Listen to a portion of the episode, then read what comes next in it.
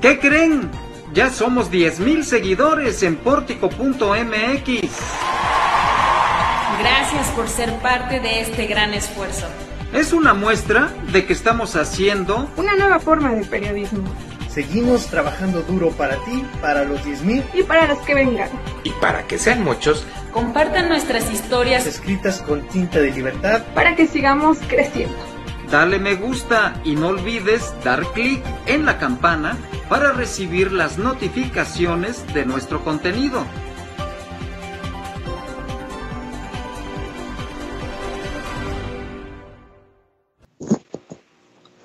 Hola, ¿qué tal? Muy buenas tardes, bienvenidos a Informativo Pórtico. Como siempre, estimado auditorio, me da muchísimo gusto que inicie con nosotros este espacio informativo. También, como siempre, le doy a usted la más cordial bienvenida esta tarde de lunes 3 de agosto. Es una tarde con muchos nublados en la zona conurbada Guadalupe, Zacatecas. Tenemos un cielo pues parcial, pero parcial al 90% de nublado en la zona conurbada Guadalupe, Zacatecas, en donde estamos registrando una temperatura aproximada de 22 grados centígrados.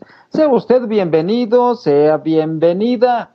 Aquí están los titulares de este día, las historias más importantes y trascendentes que se han generado en las últimas horas en la voz de Araceli Martínez, a quien le damos la más cordial bienvenida. Gusto en verte, Araceli, nuevamente. Adelante. Muchas gracias Juan. Hola amigos de Pórtico MX. Estas son las historias del día y no habrá grito ni celebraciones patrióticas por COVID-19 en Zacatecas. Además, Fallece el regidor Gregorio Sandoval por complicaciones de COVID-19. Al 52% la ocupación de camas con ventilador en el estado de Zacatecas. Guadalupe es el municipio con mayor número de casos COVID-19 en una semana. El regreso a clases es el 24 de agosto y será por televisión. Aquí se lo contamos. El Instituto Nacional Electoral entrega a partir de hoy 10.000 credenciales de elector y abre parcialmente sus módulos en el estado. Así lo informa el vocal del INE, Matías Chiquito Díaz de León. Inicia Zacatecas mes de agosto con 13 asesinatos. El ejército mexicano realizará adiestramiento del plan de N3 en Fresnillo. Además, amplían para noviembre la implementación de la reforma laboral. Recupera AMLO, aprobación presidencial, la consulta Mitox y hoy la colaboración de Mariano Tello. Quédese con nosotros. Ahí está la invitación de Araceli Martínez. Permanezca aquí en Informativo Pórtico. Este día, esta mañana, el gobernador del estado, Alejandro Tello Cristerna, acompañado del secretario de Salud del gobierno estatal, Gilberto Breña Cantú, dictaron una conferencia de prensa. Hubo varios pronunciamientos, hubo información muy importante, varios temas que tienen que ver con celebraciones públicas, pero también con el comportamiento del COVID-19, así como la difícil situación financiera por la que atraviesa la Administración Pública Estatal Zacatecana. Jesús de Ávila estuvo muy atento en la cobertura de esta conferencia de prensa virtual. Jesús, buenas tardes. Adelante con la información. Muy buenas tardes, Juan, y muy buenas tardes a todo nuestro público que ya se conectó. Bueno, y es que contrario al gobierno de México, el gobernador del estado, Alejandro Tello Cristerna, señaló que en Zacatecas no habrá grito de independencia ni celebraciones referente a las fechas patrias, pues las condiciones sanitarias no permiten se lleven a cabo estas celebraciones que pues representan un aglutinamiento de personas. El titular del Ejecutivo Estatal declaró que este año no habrá celebración de 16 de septiembre, fecha que se conmemora el inicio de la independencia de México. Sin embargo, pues no se descarta que sí exista algún tipo de celebración de manera virtual, pues amerita que se festeje tal fecha de suma importancia en el país. Vamos a escuchar lo que dijo el gobernador esta mañana en conferencia de prensa. Yo hace unos días dialogaba con un equipo de salud eh, creo que el grito finalmente se debe de dar, pero en un contexto de cuidado absoluto, sin población, obviamente. Nunca buscaríamos llevar un espectáculo, una fiesta a Plaza de Armas. Creo que eso se va a replicar en los municipios. eh, estamos por definirlo, pero tengan la certeza que en lo absoluto, ni en el informe del gobernador, ni en la feria, ni el grito, nunca pondremos en riesgo a nadie. Igualmente, el gobernador puntualizó que se buscarán alternativas para presentar el cuarto informe de gobierno por otras vías para evitar contagios del virus que provoca la COVID-19, que hasta el momento ha infectado a más de 2.800 personas, contrario a lo que hará el presidente de México, Andrés Manuel López Obrador, que habría declarado que la celebración de independencia nacional se llevará a cabo de manera tradicional desde el Zócalo Capitalino con un máximo aforo de 500 personas para que la población guarde la sana distancia en tan importante fecha para la República. Esto fue pues parte de lo que se originó esta mañana y en torno a la COVID-19 mi compañera Landy Valle tiene alguna información. Gracias Jesús. Y bueno, pues como lo mencionabas, este lunes el Ayuntamiento de Zacatecas anunció del fallecimiento del regidor Gregorio Sandoval Flores a causa de complicaciones de salud derivadas del COVID-19. El pasado sábado primero de agosto, el presidente municipal Ulises Mejía Aro anunciaba la aprobación de la solicitud de licencia para el regidor perteneciente al Partido del Trabajo por complicaciones en su salud, lo que le impedía estar activo en sus labores. Por esta razón, tomó protesta José René Sosa Cordero como suplente, quien es integrante del equipo de la Secretaría de Gobierno Municipal. Gregorio Sandoval Flores, mejor conocido como Goyo, fue presidente de la Comisión de Comercio y Mercados, presidente de la Comisión de Arte y Cultura e integrante de las comisiones de Obra Pública y Hacienda en el Cabildo, el cual se destacó por acciones como la gestión en la rehabilitación de mercados municipales y por el incremento de presupuesto para servicios en zonas marginadas. El alcalde capitalino expuso sus condolencias para sus familiares y amigos y lo cito, nos deja un excepcional legado de lucha social y arduo trabajo al interior del cabildo capitalino, pero sobre todo su amistad, nobleza y sencillez. Esto fue alguna de las palabras que escribió el presidente municipal Ulises Mejía Aro en sus redes sociales. Regreso contigo, Juan.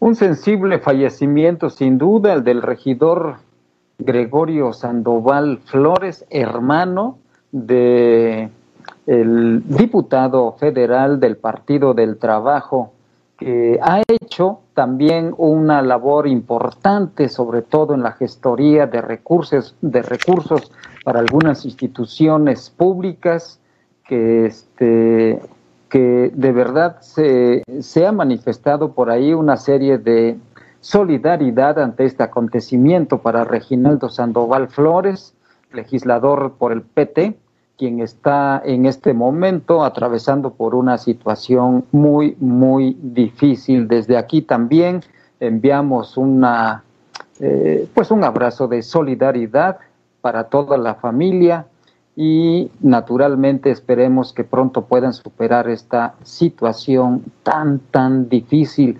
Reginaldo Sandoval hizo aquí también un trabajo de político y social en Zacatecas después se fue al, norte del país, tengo entendido que a Tijuana, algo así, y después a la Ciudad de México por este liderazgo, este liderazgo que tiene Reginaldo Sandoval, actualmente es el coordinador de la fracción parlamentaria del Partido del Trabajo en el Congreso Federal en San Lázaro. Descanse en paz, su hermano Gregorio Sandoval Flores, una pérdida muy sensible para el ayuntamiento capitalino. Vamos a otro tema, porque también la ocupación hospitalaria empieza a tener ciertos riesgos de ocupación. Jesús de Ávila, tienes la información, adelante. Así es, Juan, pues bueno, en una semana aumentó poco más del 20% la ocupación de camas con ventilador para la atención a pacientes graves con COVID-19 en el estado, por llegando al 52% de ocupación total de lugares para el tratamiento de la peligrosa enfermedad con un ventilador mecánico. Este porcentaje equivale a 76 de las 146 camas disponibles en el estado con un ventilador para el tratamiento de pacientes graves con COVID-19.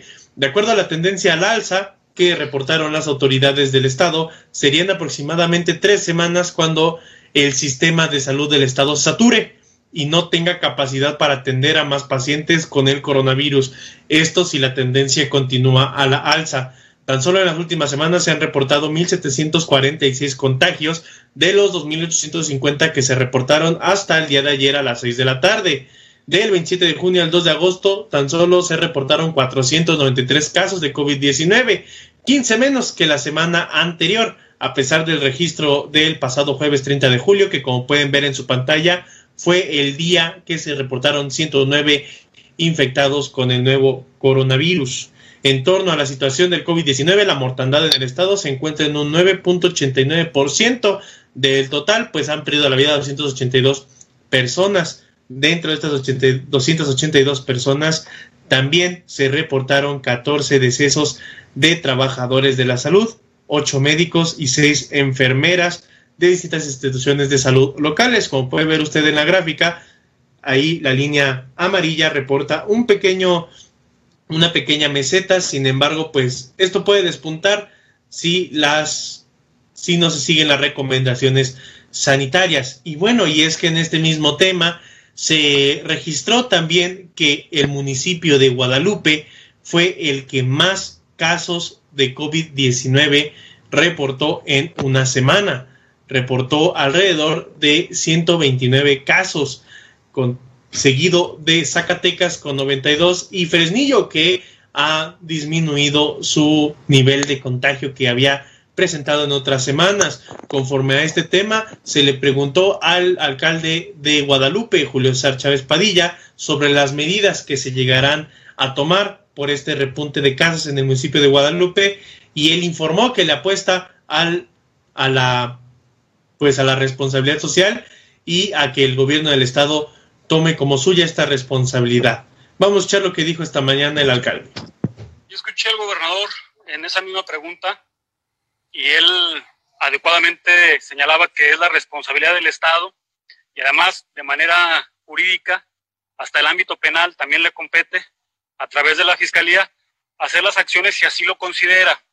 Nosotros somos respetuosos, el llamado se ha estado haciendo, se ha estado de manera constante reiterando, hemos sido prudentes hasta el extremo en el tema de reforzar las sanciones que siguen vigentes, pero también es un tema importante de la población civil el entendimiento del cuidado personal y de sus seres queridos. A la proyección que hoy hace el gobierno del Estado, van a seguir los casos en aumento. Eso es una cuestión básica, elemental de probabilidad en base a las estadísticas que ellos tienen y en base al comportamiento a nivel mundial, nacional y por supuesto estatal. Lo importante es que piensen en sus familias. Las medidas yo creo que todos las conocemos ya, las vamos a reforzar. Pusimos, ahorita preguntaba Jesús, pues nosotros hicimos perifoneos porque hay zonas donde no llega el internet, donde no llega la televisión, donde no llega la, radio. Hicimos perifoneos en los vehículos del municipio diciendo las medidas que había que tomar pusimos publicidad para las personas que no tienen capacidad auditiva, que padecen de ella, pusimos publicidad en los camiones de basura y en los camiones del municipio grande para que visualmente la pudieran también eh, conocer, leer, observar en las imágenes. Y viceversa, para las personas que tienen discapacidad visual, pues pusimos la auditiva. Ha sido una constante hasta el extremo del municipio de Guadalupe la concientización para la población pero también el tema de la aceptación de la misma es un tema que ya corresponde. Y bueno, el alcalde Julio César Chávez Padilla, al igual que el gobierno del estado, le siguen apostando a la responsabilidad social para evitar más contagios de COVID-19 en el estado, Juan. Sí, también es importante señalar que el gobierno municipal de Guadalupe no está haciendo completamente al 100% la tarea para la prevención de COVID-19 y le deja toda la responsabilidad prácticamente en manos de la ciudadanía, que en parte tiene razón, y, y al gobierno del estado, que también en parte tiene razón, pero ¿qué es lo que va a hacer el gobierno municipal a cargo de Julio César Chávez Padilla? ¿Solamente repartir culpas? Y no firmar convenios de colaboración para la prevención de la pandemia. Fue el único alcalde Jesús que no signó ese convenio cuando el gobierno del estado convocó a los presidentes municipales a unir esfuerzos en contra de la pandemia. Así es, fue el único alcalde que no se unió a los demás, a los 57 alcaldes restantes del estado para firmar este convenio de colaboración. Sin embargo, suscribió que pues él, él hizo otro convenio con entre Secretaría de Salud del estado y los alcaldes de Zacatecas y Fresnillo, en donde se pusieron de acuerdo pues para tomar medidas en este corredor de las tres zonas metropolitanas más grandes del estado, Juan. Sí, Jesús, por supuesto que trata de desmarcarse de la actual administración de Alejandro Tello Cristerna, el gobernador del estado, con quien trabajó como sub, eh, subsecretario de, gobierno. Estaba él a cargo de, de la subsecretaría de organizaciones civiles, algo así y, renunció para irse como candidato de Morena y ganó la elección naturalmente, pero fue colaborador del gobierno del estado y trata a toda costa de desmarcarse de esta administración. Son cosas de la política y también de, de las decisiones que cada quien toma, pero en este caso lo que vemos es un incremento que viene generándose con un comportamiento muy fuerte en los últimos días en Guadalupe, Zacatecas. Y hay responsables, por supuesto. Uno de ellos es el alcalde de, de, Guadalupe en funciones, Julio César Chávez Padilla, y también, por supuesto, el gobierno del estado tiene también su parte de responsabilidad, pero cada quien tiene que asumir lo suyo y lo que vemos es que el alcalde guadalupense no está asumiendo plenamente su responsabilidad. Gracias Jesús, regreso contigo más tarde. Voy a otro tema importante también, tiene que ver con el regreso a clases. Hubo pronunciamientos importantes a nivel nacional sobre este regreso a clases que trae unas características muy importantes, mediáticas, televisivas, por supuesto, y Araceli Martínez tiene toda la información. Adelante, Ara. Así es, amigos, el regreso a clases será el 24 de agosto, pero a través de la televisión debido a que la pandemia por COVID-19 no cede en el país, así lo informó el secretario de Educación Esteban Moctezuma, quien reiteró la decisión de las autoridades de salud debido a que en México las clases presenciales solo se darán con semáforo verde. Esto fue lo que dijo en conferencia de prensa. El 24 de agosto iniciará el ciclo escolar 2020 2021. Comenzará a distancia por no existir las condiciones para hacerlo de manera presencial. La pandemia representa uno de los mayores desafíos de nuestros tiempos, que exige de todos nosotros esfuerzos y actitudes extraordinarias. Todos deseamos volver a las aulas en compañía de nuestras amistades, maestras y maestros que extrañamos. Sin embargo, el riesgo para la salud y la vida sigue siendo alto. La realidad nos obliga a tener paciencia y prudencia. De lo contrario, nos puede suceder como a Israel, Corea del Sur, Reino Unido, Francia, por citar algunos ejemplos, que abrieron sus escuelas y tuvieron que volver a cerrar. En México las clases presenciales solo se darán con semáforo verde.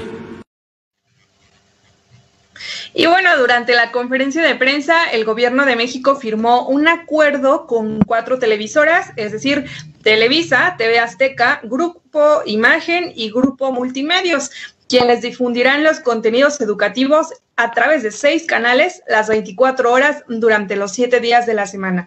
A 94% de las familias que, bueno, cuentan con una televisión en casa. Para las personas que no tengan acceso a televisión, podrán seguir las clases por radio y a través de sus libros de texto gratuitos. Como dato importante, bueno, no habrá anuncios publicitarios durante las transmisiones de contenidos educativos del ciclo escolar 2020-2021, así que no se preocupe por los comerciales.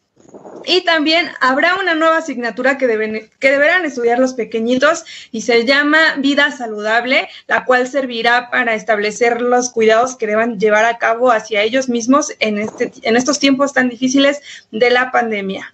Dentro de los contenidos que se establecen por las autoridades se encuentra la higiene personal, la higiene familiar, programas de limpieza, nutrición, salud mental, no consumo de sustancias tóxicas, activación física y deporte escolar. Así que eh, ojalá que ya estén muy preparados para el regreso a clases. Juan, regreso contigo. Oye, también hay una situación que hay que agregar a esta información que nos proporcionas muy puntualmente, Araceli, y es que pues el gobierno federal va a pagar a estas televisoras la contratación de estos servicios televisivos, pero aclaró el presidente que no se va a manejar una tarifa comercial ni gubernamental y tampoco empresarial o publicitaria comercialmente hablando, sino una tarifa social que ayer inauguró bueno, esta mañana, perdón, esta mañana inauguró el presidente de la República. ¿De cuánto será entonces la contratación? Quedó pendiente, sí, él bautizó esta mañana en su conferencia esa, ese término, la tarifa social, y quedó pendiente que el vocero Jesús dé a conocer cuál la, cuáles son las tarifas que se le están pagando a, bueno, a estas televisoras por estas retransmisiones mm, de, las clases. Sí, sí, sí, será interesante saber cuánto va a pagar el gobierno federal a las televisoras por esta contratación. Gracias, Araceli. Regreso contigo más tarde. Mientras tanto, voy a una entrevista que hace unos instantes hicimos al vocal ejecutivo del Instituto Nacional Electoral aquí en Zacatecas, al licenciado Matías Chiquito Díaz de León, y es sobre la credencialización que estaba suspendida. Son credenciales que debieron haberse entregado antes de la pandemia, pero debido a esta situación extraordinaria del COVID-19 en el país, ya no se pudieron entregar y hoy, hoy están abiertos ya parcialmente los módulos de atención ciudadana. Solamente son cinco los que se han abierto en el estado de Zacatecas, pero Matías Chiquito Díaz de León nos da los detalles de esta apertura. Escúchelo usted. Eh, pues al día las tareas y esto nos ha permitido reabrir los módulos de atención ciudadana, los módulos para la credencial a partir de este lunes 3 de agosto, aunque no hemos logrado pues la apertura de la totalidad de los módulos en el estado. Generalmente operamos con 22 módulos, 5 fijos, 17 itinerantes. Por ahora estamos operando con los 5 fijos y que se encuentran cuatro de ellos en las cabeceras distritales, Fresnillo, Jerez, Guadalupe y Zacatecas, o Zacatecas, Guadalupe, y un adicional que tenemos operando en, en Río Grande, estos cinco módulos se reabrieron a partir de este 3 de, agosto con hay, hay, dos modalidades y se las comento de manera breve. A partir del 3 de agosto y hasta el día 14 de este mismo mes estaremos entregando credenciales. Solamente entregamos credenciales ahora. Y estas son las credenciales que se nos quedaron en módulo, que fueron tramitadas antes de la pandemia, que fueron tramitadas por los ciudadanos y que ya no fue posible entregarlas, no fue posible que las recogieran porque suspendimos las actividades de módulo hacia finales de marzo. Son poco más de 10.000 credenciales las que tenemos disponibles y que las estamos entregando. Son dos semanas que vamos a dedicar estas dos primeras semanas de agosto a entrega de credenciales. La recomendación para el ciudadano es que quien haya tramitado una credencial antes de la pandemia eh, y no, le, no logró recogerla, lo podrá hacer ahora previa cita. Cita debe hacer una cita programada con el instituto, debe asistir sin acompañantes y llevar invariablemente cubrebocas. Al ingreso al módulo le tomaremos su temperatura, le aplicaremos el gel antibacterial y lo podremos atender. Previa cita, quien no trae cita, pues no vamos a poder atender. Tramitar la cita, Juan, es algo muy simple. En la web del INE, el INEMX puede hacer la cita o la puede hacer por teléfono en el 804 33 2000. Eh, son dos semanas pues de tres credenciales. A partir del 17 de agosto, ahora sí podremos atender a todas las personas que requieran de algún trámite, ya sea de inscripción. Sabemos que hay muchos jóvenes que han cumplido ya sus 18 años y que les interesa de inscribirse. Partir del 17 de agosto los podemos atender. Quien haya cambiado de domicilio o haya extraviado su credencial, podemos atender esos trámites a partir del 17. Igual, cojan previa cita, con cita programada atendiendo los protocolos de salud. Reiniciamos pues el operativo de la credencial y ya estas actividades van vinculadas al arranque también del proceso electoral. Estamos a unos días, a un mes de iniciar el proceso electoral eh, 2020-2021. Eh, es una elección federal concurrente con la local y pues en el estado llevamos casa llena, elecciones de ayuntamientos, diputados, gobernador a nivel federal son los diputados federales. Es una elección grande para el Estado. Iniciamos los preparativos ya desde agosto y en septiembre se declara el arranque del, del proceso electoral. En preparación de la elección igualmente, además de reabrir los módulos, estamos en un proceso de selección y designación de ciudadanas, y ciudadanos para consejeras y consejeros electorales eh, hay la renovación de al menos tres, son tres consejeras, consejeros del Instituto Electoral del Estado de Zacatecas que quedarán designados a más tarde el mes de septiembre para que entren en funciones en el mes de, enero. Renovar es, es la, el 50%, la mitad de las consejeras, consejeros del IES se renovarán entrarán en, en funciones a partir de enero del 2021. Es un nuevo consejo, es el mismo, no será el mismo consejo que estuvo en, en la elección del 16, será un nuevo consejo el que atienda el proceso electoral del 2021.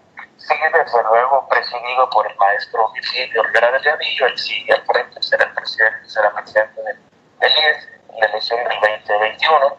Igualmente para el INE, en el caso del Consejo Local del INE, hay al menos una figura por reemplazar, hay un consejero que concluyó su cargo en el proceso del 18 y justo hoy iniciamos la publicación de una convocatoria para la selección de esta ciudadana o ciudadano que se integre al Consejo Local del INE como consejera o consejero electoral. Iniciamos funciones a finales de octubre. Es parte de esta entrevista con el, con, el vocal, vocal ejecutivo del Instituto Nacional Electoral aquí en Zacatecas, con Matías Chiquito Díaz de León, que como usted escuchó, ya estarán, ya están entregando estas credenciales, un poco más de 10 mil, y a partir del 17 de agosto inicia la atención para el registro de los nuevos jóvenes que se les va a credencializar. Vamos a otro tema, porque Landy Valle tiene información relevante sobre el comportamiento de la violencia en el Estado y también sobre la reforma laboral en Zacatecas. Landy, adelante. Gracias, Juan. Y bueno, pues de acuerdo a los reportes de la Secretaría de Seguridad y Protección Ciudadana, Zacatecas registró 13 homicidios dolosos durante los primeros días del mes de agosto. Al menos el sábado primero en el estado se reportaron siete asesinatos comparándose con el Estado de México y por encima de Puebla y Jalisco. Este día, a nivel nacional, 100 personas perdieron la vida en el que el estado con mayor número de homicidios fue Guanajuato. Por otro lado, el domingo 2 de agosto, Zacatecas reportó una cifra similar con seis víctimas, igualándose con Chihuahua y por encima de Jalisco y Guerrero Durante el segundo día del mes, la Secretaría de Seguridad y Protección Ciudadana reportó 104 víctimas en toda la República. Entre los hechos violentos durante el domingo en el municipio de Fresnillo, un motociclista murió luego de recibir varios impactos de bala Asimismo, dos sujetos fueron objeto de un ataque armado al interior de una vivienda donde ambos, ambas personas murieron. Aunado a ello, en Pánfilo Natera se localizó a un cuerpo de un hombre de 22 años sobre la carretera estatal que conduce de la Candelaria a la comunidad El Saucito. También durante las primeras horas de este lunes se reportó un ataque armado en contra de dos hombres en el pueblo mágico de Jerez, donde uno de ellos de al menos 40 años perdió la vida. Así la situación de seguridad durante solo durante el fin de semana y es que hay que recordar que la situación de la seguridad en el estado se desató luego de la captura del Marro en el estado de Guanajuato, Juan. El Marro, fundador y capo del cártel de Santa Rosa de Lima, principal responsable del robo de combustible en el Bajío, fue capturado en un operativo encabezado por fuerzas del gobierno federal. La Secretaría de la Defensa Nacional informó que este sujeto fue ubicado gracias a labores de inteligencia en el municipio de Santa Cruz de Juventino Rosas, Guanajuato, por lo que se solicitaron órdenes judiciales para catear dos inmuebles. La detención estuvo a cargo del grupo de élite del ejército que lo perseguía desde principios de este año en un operativo limpio en el que no se registraron heridos ni fue necesario hacer disparos y o con uso de, de tecnología de punta. Pues ya vimos al menos el número de homicidios que tuvo Guanajuato en tan solo este fin de semana y estuvo, pues las cifras fueron entre 19 y 20 en un día. Eh, y bueno, en otra información que traemos también es amplían para noviembre la implementación de la reforma laboral y es que durante la tercera sesión ordinaria del Consejo de Coordinación para la implementación de la reforma al sistema de justicia laboral se acordó modificar para la segunda semana del mes de noviembre el inicio del nuevo sistema de justicia laboral y no en octubre como se tenía previsto. Lo anterior debido a que la mayoría de los estados presentan retrasos en sus procesos de licitación, ejecución de obra y capacitación de personal del nuevo sistema de justicia laboral derivado de la emergencia sanitaria ocasionada por el COVID-19. Durante la sesión, María Alcalde Luján informó que los estados que reportan mayor progreso en sus procesos de implementación son los estados de México, Morelos, Tlaxcala y Zacatecas, quienes reportaban entre 30 y 50% de avance, seguidos por Jalisco, Chihuahua, Hidalgo, Nuevo León, Quintana Roo, Querétaro, Baja California, San Luis Potosí, entre otros. Lo anterior se confirma debido a que el Poder Judicial del Estado presentó en tiempo y forma la carpeta de lineamientos en materia de capacitación, construcción y equipamiento de juzgados y centros de conciliación, así como la campaña publicitaria que alerta a la población en general sobre la resolución de los conflictos entre patrones, trabajadores y sindicatos que se desarrollará en los tribunales laborales, Juan.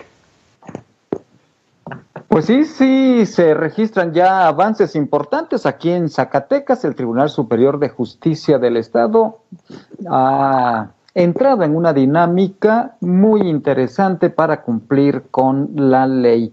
Gracias, Landy. Vamos ahora a otro tema, otro tema que tiene que ver con las actividades presidenciales. Araceli Martínez tiene más información sobre esta gira que próximamente va a emprender el mandatario Andrés Manuel López Obrador. ¿Sí tienes información, Ara? Sí, es información del presidencial y es sobre la aprobación que, bueno, de acuerdo con la consulta mensual que realiza Mitofsky, esta aprobación presidencial de Andrés Manuel López Obrador, en el mes de julio, la mitad de los mexicanos en promedio, es decir, el 50.3%, manifestó estar de acuerdo con la administración, en tanto que el 49.2 mostró su desaprobación. Perdón. Y en comparación con el mes de junio, cuando el presidente registró un 47.5 de, de aprobación, esto significa que subió 2.8 puntos porcentuales en, en su aprobación.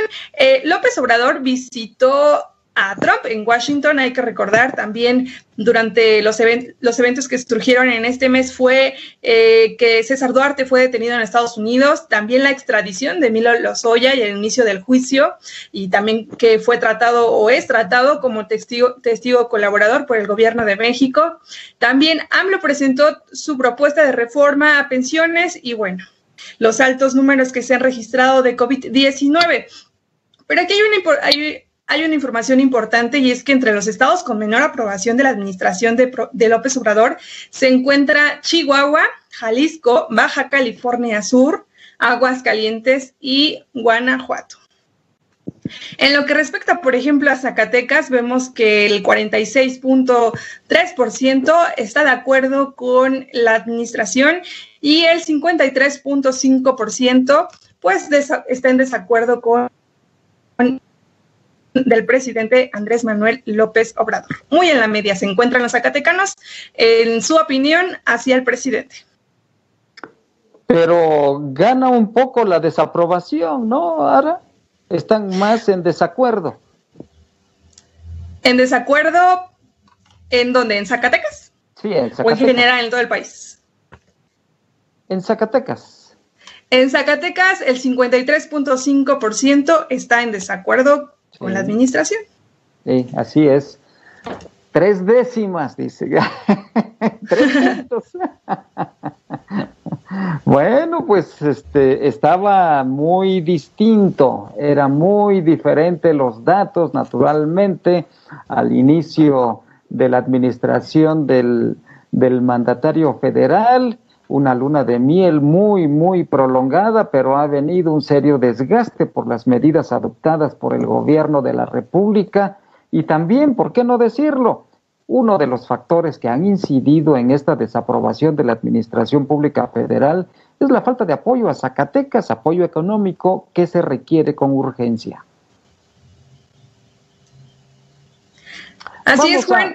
Vamos, este, te complemento la información, Ara, porque a partir de mañana el presidente Andrés Manuel López Obrador va a recorrer nueve estados, va a iniciar una gira de dos semanas, va a estar fuera de la Ciudad de México, de Palacio Nacional, va a llevarse las mañaneras a otras entidades federativas del país y en San Luis Potosí, ahí se va a reunir con los mandatarios estatales de la Conferencia Nacional de Gobernadores de la CONAGO. Seguramente Alejandro Tello Cristerna estará mañana martes en San Luis Potosí, que empieza esta gira presidencial.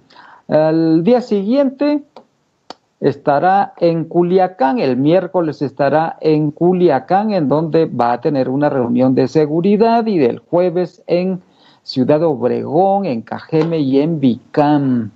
Y en fin, así va Andrés Manuel López Obrador uh, de gira. Dos semanas, dos semanas, ¿eh? Gira presidencial. Bueno, pues vamos a otro tema, vamos a otro tema y es que este día corresponde la colaboración de Mariano Tello Nocetti. Mariano que cada 15 días tiene una presencia aquí en Informativo Pórtico, puntos de vista muy interesantes y aportaciones que hace Mariano Tello Nocetti. Adelante. Bienvenidos sean todos ustedes al mes de agosto el quinto mes de confinamiento y el sexto para algunos. Durante estas últimas semanas me han preguntado en varias ocasiones si creo que el trabajar desde casa y la educación a distancia van a ser la nueva normalidad de ahora en adelante. Si estos ya llegaron para quedarse. Hay que recordar que en Estados Unidos y en diversas partes del mundo el e-learning y el home office no son nada nuevo. Desde hace más de ocho años, diversas universidades ya ofrecían maestrías y doctorados de manera remota. Al igual que diversas empresas y startups ya jugaban con esta idea de trabajar donde quiera que existiera una conexión a Internet y una laptop. Lo que el COVID-19 ha generado es que en México aceleremos esta adopción de prácticas que mucha gente se negaba a tener. Vamos, tal es así que siguen habiendo esas personas, esos jefes, que les encantaba tener reuniones semanales y ahora les encanta tener videollamadas semanales. Tacha ahí. Pero bueno, una vez que pase esto, muchas, muchas, muchas personas van a regresar a las escuelas y a los negocios, pero será mucho más común que las personas aprendan en línea o trabajen remotamente. Vamos, ahora ya serán opciones reales, con muchas ventajas y desventajas obviamente a considerar, pero esto ya dejó de ser una moda y va a ser algo muy viable. De hecho, lo que debemos reflexionar es que ahora va a ser llamativo para las empresas tener empleados que tengan las habilidades para ser efectivos en el trabajo remoto, para que sepan organizarse solos, que sepan hacer videollamadas y que logren trabajar por objetivos y que un jefe esté detrás de ellos. Si al finalizar este encierro no has logrado aprender algo de eso, tengo que informarte que vas a ser menos atractivo en el mercado laboral de las grandes empresas. Mi nombre es Mariano Tello y por favor usen el cubrebocas, ya queremos que esto se acabe. Hasta la próxima.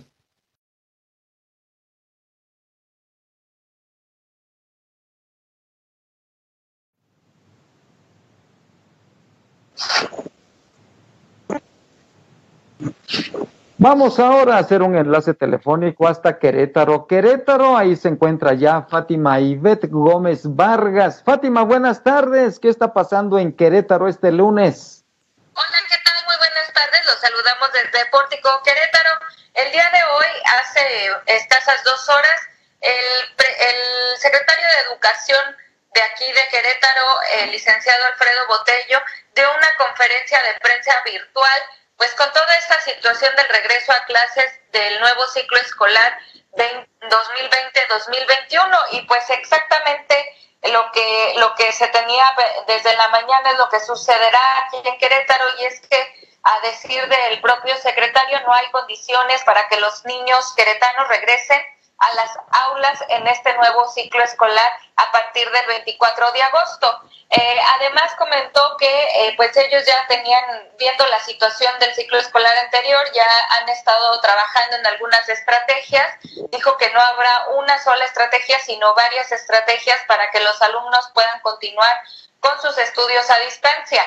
También anunció que eh, tienen el 62% de los libros de texto ya aquí en Querétaro y van a estarlos repartiendo sobre todo al principio en las zonas donde hay menos conectividad, aquí en Querétaro, sobre todo en la zona serrana, es donde van a estar repartiendo los libros de texto gratuitos para que sobre todo estos niños que a veces no tienen las facilidades de conexión o de poder ver la televisión con esto de la, la, la educación a distancia, pues tengan por lo menos sus libros de texto Igualmente se les van a estar entregando algunos lugares eh, sus este, paquetes de útiles escolares, uniformes y, zapatos, sobre todo en este tipo de lugares alejados o que tienen menos conectividad con, la capital queretana.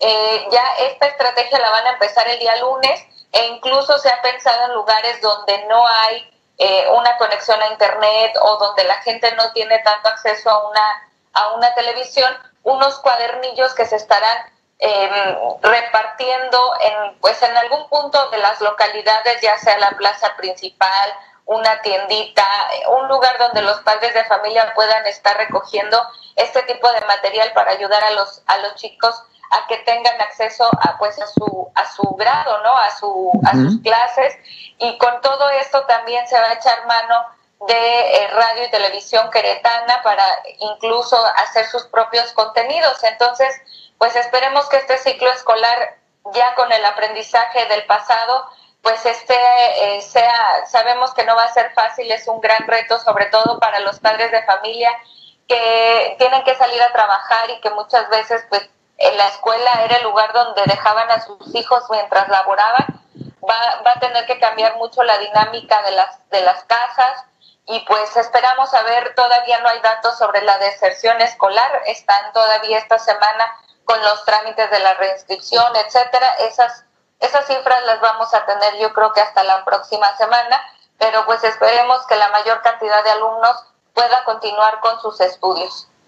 Muy bien, pues sí, es un gran reto educativo, Fátima, en todo el país. Nos escuchamos mañana, ¿te parece?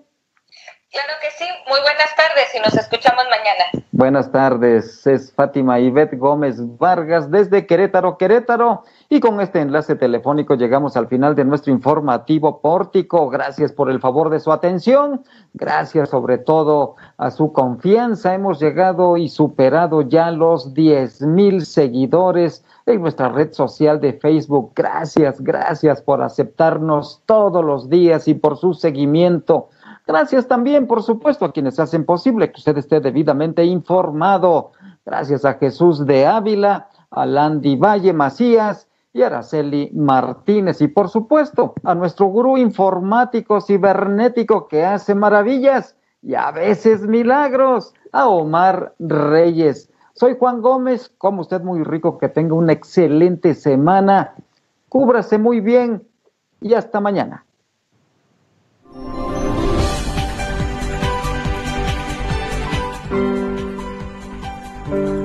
¿Qué creen? Ya somos 10.000 seguidores en pórtico.mx. Gracias por ser parte de este gran esfuerzo.